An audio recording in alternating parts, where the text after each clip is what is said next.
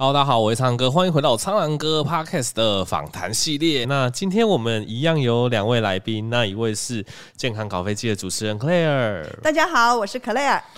OK，那我们今天特别荣幸哈，采访到这个骨科权威啊，是这个中山医院骨科主任及吴俊哲骨科诊所院长吴俊哲医师。那医师跟大家打个招呼，大家好。OK，那其实我们今天要聊的一个议题叫做退化性的一个关节炎。根据这个 WHO 的一个报道啊，已经将这个骨关节毛病是列为人体健康的三大杀手之一。那国人的这个退化性关节炎盛行率大概是十五 percent，也是大概是三百五十万人有这个困扰。那尤其是大概五十八岁以上的长者，平均每五个人就会有一个人有这个关节退化的问题，而且女性多于男性，而且这个状况感觉有年轻化的趋势啊，不只是老年人的专利哈。那首先我想要请问院长，退化性关节炎是一个什么样的状况？它跟一般的，例如说运动伤害或造成的关节炎最大差异是什么？第一个年纪都会比较偏高，所谓退化，每天运动会有死去的细胞，还会再长成哈。如果在年轻的时候长成的会比失去的更多，所以它就是不会退化。但是平均呢，大概三十五岁以后啊，开始走下坡，到了五六十岁有这个比较明显的症状出现哈。所谓退化性，就是它是渐进性的，不会说一下子的剧痛，那就是偶尔痛，那有时候又好了。时间慢慢加长，这时候如果去照 X 光片的话，就开始发现说真的是有问题了。院长刚刚讲到这个退化性，它其实有一个很关键，就是它是渐进性的。因为其实也会遇到蛮多民众，他可能五六十岁，然后他膝盖痛，他也会搞不清楚到底是退化还是他是可能最近使用过度造成的痛，会怎么样去辨别这件事情？通常哈，第一个应时很重要，嗯好好问一下。它如果是突然发生的，那是不是有什么伤害造成，或者是它本身痛风关节炎？这个也是哦啊，有些比较年轻的会有这种类风湿性关节炎。通常退化性关节炎刚开始时候会好起来，那其他的是红肿、热痛都会有，大概是要明显的一个区别啦。但是开始会持续或某一个动作都会有的话，应该要去就医了。了解，如果是有这个红肿、热痛，各个状况都有，反而要担心是其他的问题，可能感染性或是其他伤害性的这样子。我还是有点疑问，就是像我自己膝盖两边常常会痛，痛个两三天以后它就好了，但是隔了一两个月它又再来了，这个到底应该算是太认真工作啊，还是说是退化呢？所以你要回想开始痛的时候有没有工作比较多，或者是脚的使用比较多，嗯，会有什么外伤？啊，如果没有。开始休息就好，或者是冰敷它就好。那如果它还是持续存在，而且时间会拉得比较长，这时候就是要去看医生。所以说，像我这样已经重复了好几年了，那偶尔痛一下，偶尔痛一下，还是要去就医就对了。对，特别是如果你年纪超过五十岁哈，照个 X 光片，大概可以判断出来这个情形是什么样子。就一目了然了。对，哦，OK。那一开始我们也有提到，退化性关节炎其实蛮多人都认知是个老年人的疾病。那其实我们近几年也发现说，哎，年轻人似乎也是会有。那我也想要请问院长，在你的门诊中有没有观察到哪些年轻人他可能是退化性关节炎的高危险群，要特别注意的？第一个是体重比较重，有做这种粗重工作哦，这是一个族群。常要站久，或者是上上下下，或常蹲下来。另外一个就是说运动伤害，那很多选手他们为了要达到很好的成绩，常常都是过度的使用，是，所以他们是属于一种创伤性的关节炎。所以大概在差不多三四十岁就开始有就有了。所以像这种病人哦，你不能光靠那个 X 光片认为他第几期就去给他换关节或做什么，这个都是要。很小心，因为他的生命可能到八十岁。那个有分级，到底分几级呀？通常是四级啦。哦，第一个哈，嗯，X 光片看起来空间都很好，嗯，但是病人已经有症状，大概属于一种软化症，髌骨或者是他本身骨头软化，上下楼梯疼痛，这个通常会在一级的时候就会发生了。第二级的就是那个空间慢慢变小，旁边会有一些骨刺出现。第三级的话，膝关节它是可以分作三个部分，其中的一个部件碰在一起，这个可以属三级。第四级的话，就是有两个关节以上哦，而里面有一些碎片这些。哎，院长，我也请教一个问题哈，因为我们这个听众蛮多是年轻族群的。那刚刚有提到过度运动，可能过度承重造成这个运动伤害，也有可能会造成是退化性关节炎。但是我们目前也知道说，如果不运动，那个肌力不够的话，关节的承受力量也会很高。所以到底我们运动啊，要怎么去训练我们的肌力，才会可以让我们最不容易罹患关节炎，那同时又不会过度伤害我们的关节这样子，因为这个是每一个人都不一样，没有一个一定哦，可以由自己来体会。我们身体会感觉痛或酸，这就是一个警讯。是，所以你每一次运动的话，开始啊量少，慢慢增加，都是要渐进式的。通常啊，你训练马拉松的选手，大概跑五天，他可能就休息个两天，你要给他再生啊。是你一直破坏，他就完蛋了。很多少棒选手啊，那个教练就是很严格啊，投到后来手肘都不行了。呃，就是过犹不及的概念呢，需要训练我们的肌力，但是也不要过度。问我说要多少，因人而异哈，没有一定要多少。你知道院长这话是什么意思吗？就是你妈在生你的时候，有没有把你制造的好一点，体耐力什么各方面好一点，就是天生体质的意思。对这个基因，我想退化性关节炎哈，也有一个派的想法，跟基因还是有关系，越来会越清楚了。因为我们看了很多很胖哦，我想说这个关节一定很坏，结果一看呢，关节面很漂亮，所以很难讲。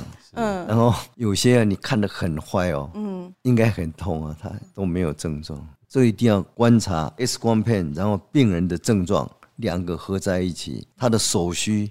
是什么东西？对，所以刚刚院长其实提到说，当然现在各种越来越多疾病都是这样子，跟基因有关。那个每个人的那个分数就不一样，然后因为后天的一些对去破坏它，可能那个分数去扣扣到一个程度，就会开始有退化性关节炎出现。那接下来我们想请问院长，如果真的开始有这个关节炎的状况去就诊，那通常骨科医师会做什么检查？那有什么后续的治疗可能会告诉民众这样子？第一个 X 光片一定要照，它如果有红肿的话，这时候可能还要再测血液里面的东西。如果它是属于一种零到一度，这这时候呢，我们会鼓励病人呢稍微休息，真的痛可以吃一点非类固醇的这种止痛药，比较肿的话就冰敷哦，也可以热敷休息。那如果这些都不行的话，我们要考虑是不是里面软组织有问题。像半月板啊，或者是它本身的这个髌骨的这个软骨啊，它是不是有软化的现象？有时候我们可以再做这个核磁共振，做进一步的检查，再确定需要不需要做侵犯性的像简单的关节镜手术进去先清除。有些觉得不需要的话，这时候可以打像玻尿酸增加润滑啊，像 PRP 它可以让它再生，效果通常是非常的好。OK，另外它有变形的话，这时候年轻人我们就会做截骨术。我们膝盖有内侧、外侧，它这个受力啊，通常是内侧受力差不多六十到七十 percent，外侧比较少。那如果它已经歪到内侧，主要在内侧，我们可以给它矫正到正常的位置，那让外侧去承受，减轻内侧的这个压力。但是这个终究不是一个很永久的方法哈，这个都是。延长它的寿命，最后才是换关节。换人工关节的话，这个就是有全人工，或者是只有内侧不好，只换内侧。那换内侧这个叫做半套的。那半套的这种手术啊，人工关节可以用医师本身的技术，靠一些工具哈来衡量。那也可以用电脑操作哈，机械手臂来做。这个目前比较流行哈，非常的精准。那最后才是这个全人工关节。对，刚刚其实院长有提到 PRP，也想请院长跟大家说一下，这个 PRP 目前近几年很夯的一个治疗是怎么样？那它疗程会需要几次？那大部分人的反应是怎么样？这个 PRP 就是我们取自己的这个血小板，P platelet rich in plasma，我们把它抽你的血，那离心以后就有这个血清。那里面就有很多这个血小板。那现在这个离心它这个转速啊，它可以产生不同的结果。有些这个血小板数目就非常高，这个红血球数目也高；有些是红血球数目高，那这个白血球低，这个 platelet 高哦，这个是很好的一种一个 PRP 哈。这个东西啊，是一种以诱发自我疗法。像我们手一割伤，不是很大，它自己会结疤，靠我们那个血小板这些些凝血，它是会有再生，可以消炎，最后呢，它还可以止痛，这个是 PRP 的功效。骨折呢，一样可以做，在打在这个骨折的地方，通常它可以加速它愈合，没有坏处。它的疗程是三次，大概隔两个礼拜到四个礼拜一次，隔年像打预防针一样再 boost 一次，效果相当不错。特别用在这个年轻人外伤、小朋友韧带受伤，如果去开刀，可能他这个生长骨会受伤，嗯，将来会畸形，所以用这个 PRP 再加上这个护具啊，很多都效果不错。老年人的话，可能有心肺其他的问题，不适合开刀。也一样可以用 PRP 来做治疗。听起来是对于轻中度的这一类，可能退化性关节炎或者是一些相关的一些受伤，还相对没有那么侵入性，又有一定效果的一个疗法，这样子。对，我很认同刚刚院长讲的，你知道，因为我妈妈就打过 PRP，我记得是她有一年就不小心摩托车压到脚，她的骨头一点裂开，她半年才好。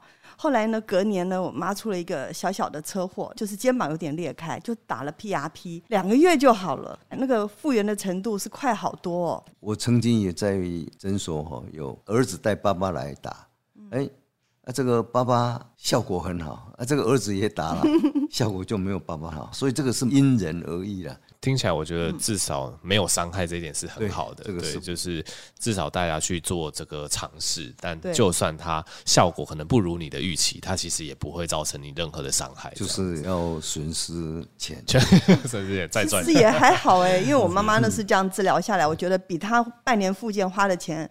便宜很多，时间也是对，时间又节省很多。是是，最近看到很多医美广告，也都是说什么、嗯、啊，刺激自己脸上的胶原蛋白增生 就可以变美丽。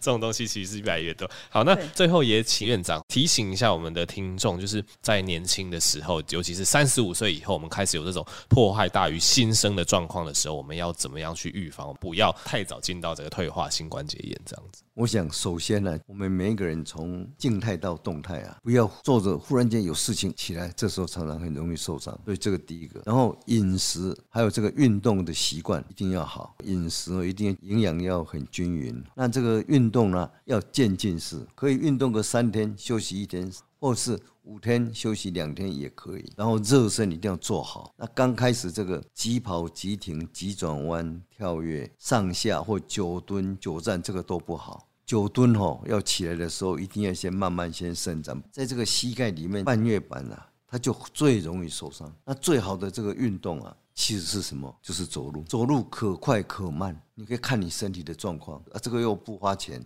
或者是像说走路要去搭车，这个都是运动。体力好就走快一点，体力差就走慢慢一点。这个是随时可以自我调整。那运动走路有一种是水泥地，有种还是那种像学校操场是比较软的那种土地。你们选择哪种地走路比较好呢？我想这个最好在那个土上是最好的，就是说它里面就有草嘛，草土这个是最好了。我是哥说的专门运动的场地，这个对我们膝盖会比较好。对，对，没有错。OK，所以我想听众还是要注意。我现在听那个三十五岁，觉得自己也快到了，快 要到这个准备关节要退化。对，大家除了渐进式的运动，对，不要伤害，然后当然这样可以适度加强我们的肌力，然后不要过胖嘛。